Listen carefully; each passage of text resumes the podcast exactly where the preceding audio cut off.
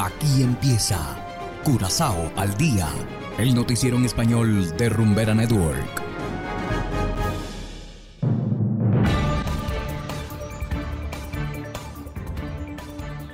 Una feliz tarde para todos nuestros oyentes en Rumbera Network 107.9 FM.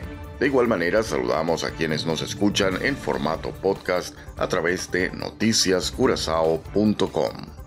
Hoy es martes 15 de noviembre de 2022 y a continuación presentamos los titulares de hoy. Caracoles gigantes africanos causan molestias en varios vecindarios. Marina Real interceptó 900 kilos de droga. Nueve militares y un ex soldado detenidos por narcotráfico. Y en internacionales, Periodistas mexicanos buscan reducir riesgos. Esto es Curazao al Día con Ángel Van Delden.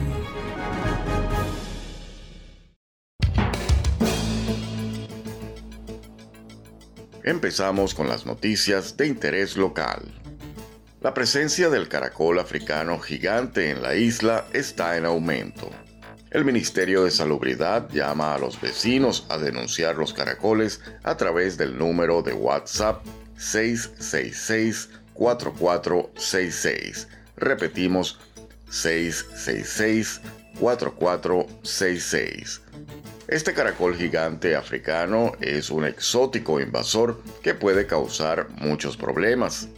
Los caracoles son principalmente activos al anochecer y pueden causar daños a los cultivos.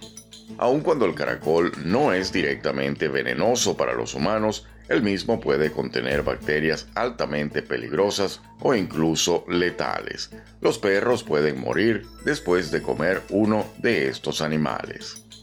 Por ahora se desconoce cómo fue que esta especie terminó en Curazao. Y seguimos con las noticias locales.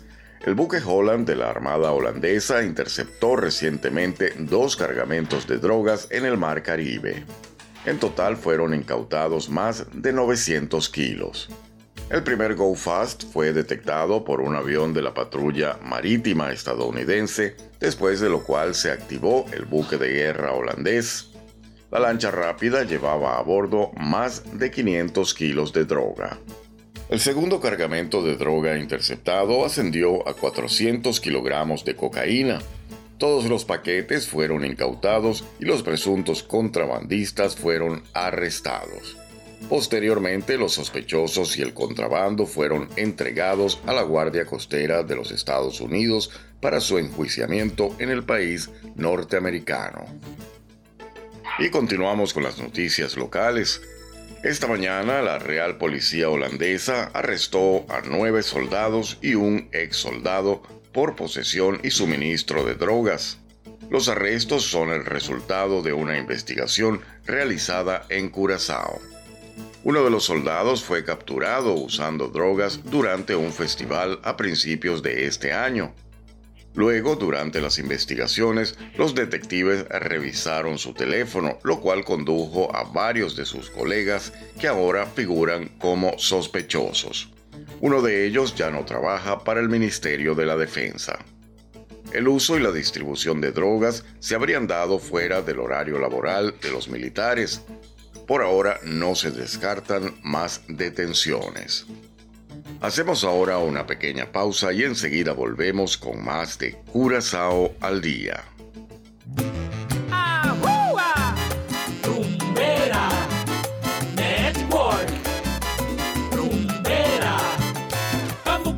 Aquí en Rumbera. Se oye bonito la de la gaita,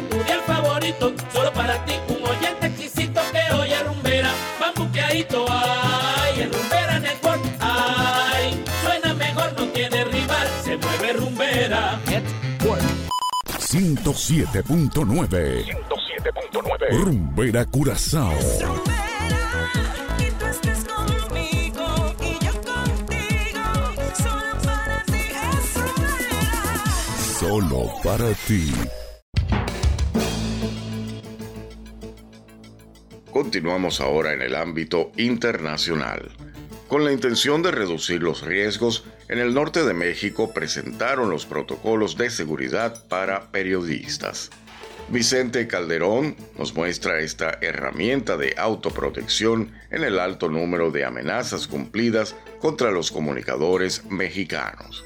Escuchemos el siguiente reportaje por cortesía de La Voz de América.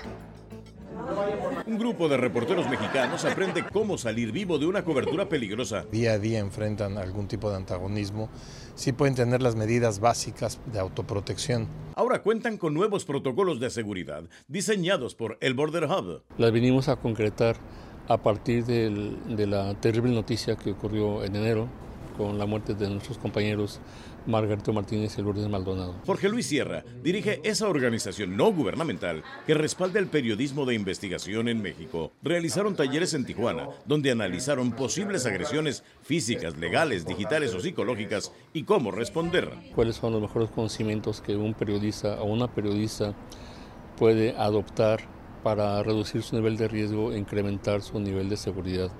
Y por lo tanto poder ejercer de manera plena su derecho a la libertad de expresión. Manuel Ayala acudió a los talleres y revisó los nueve protocolos. Si hay aspectos que yo ya eh, tengo como muy contemplados gente que me van a servir a partir de ahora y que no los tenía, ¿no? Reconoció que le ayudan a mejorar su labor. Suelo utilizar las redes como un perfil abierto, público y demás y me di cuenta que muchas de las prácticas que tenía eran como no muy adecuadas. Este proyecto es respaldado por USAID, la agencia estadounidense para el desarrollo internacional, y los protocolos están disponibles gratuitamente para periodistas de todo México.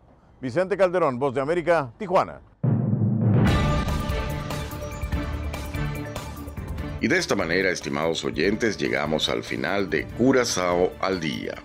No olviden que pueden descargar nuestra app Noticias Curazao totalmente gratis desde Google Play Store. Con la aplicación podrán acceder a este noticiero y mucho más directamente desde sus móviles. Trabajamos para ustedes Saberio Ortega en el control técnico y ante los micrófonos Ángel Van Delden. Tengan todos una feliz tarde y será hasta la próxima. Aquí termina Curazao al día, el noticiero en español de Rumbera Network, 107.9 FM.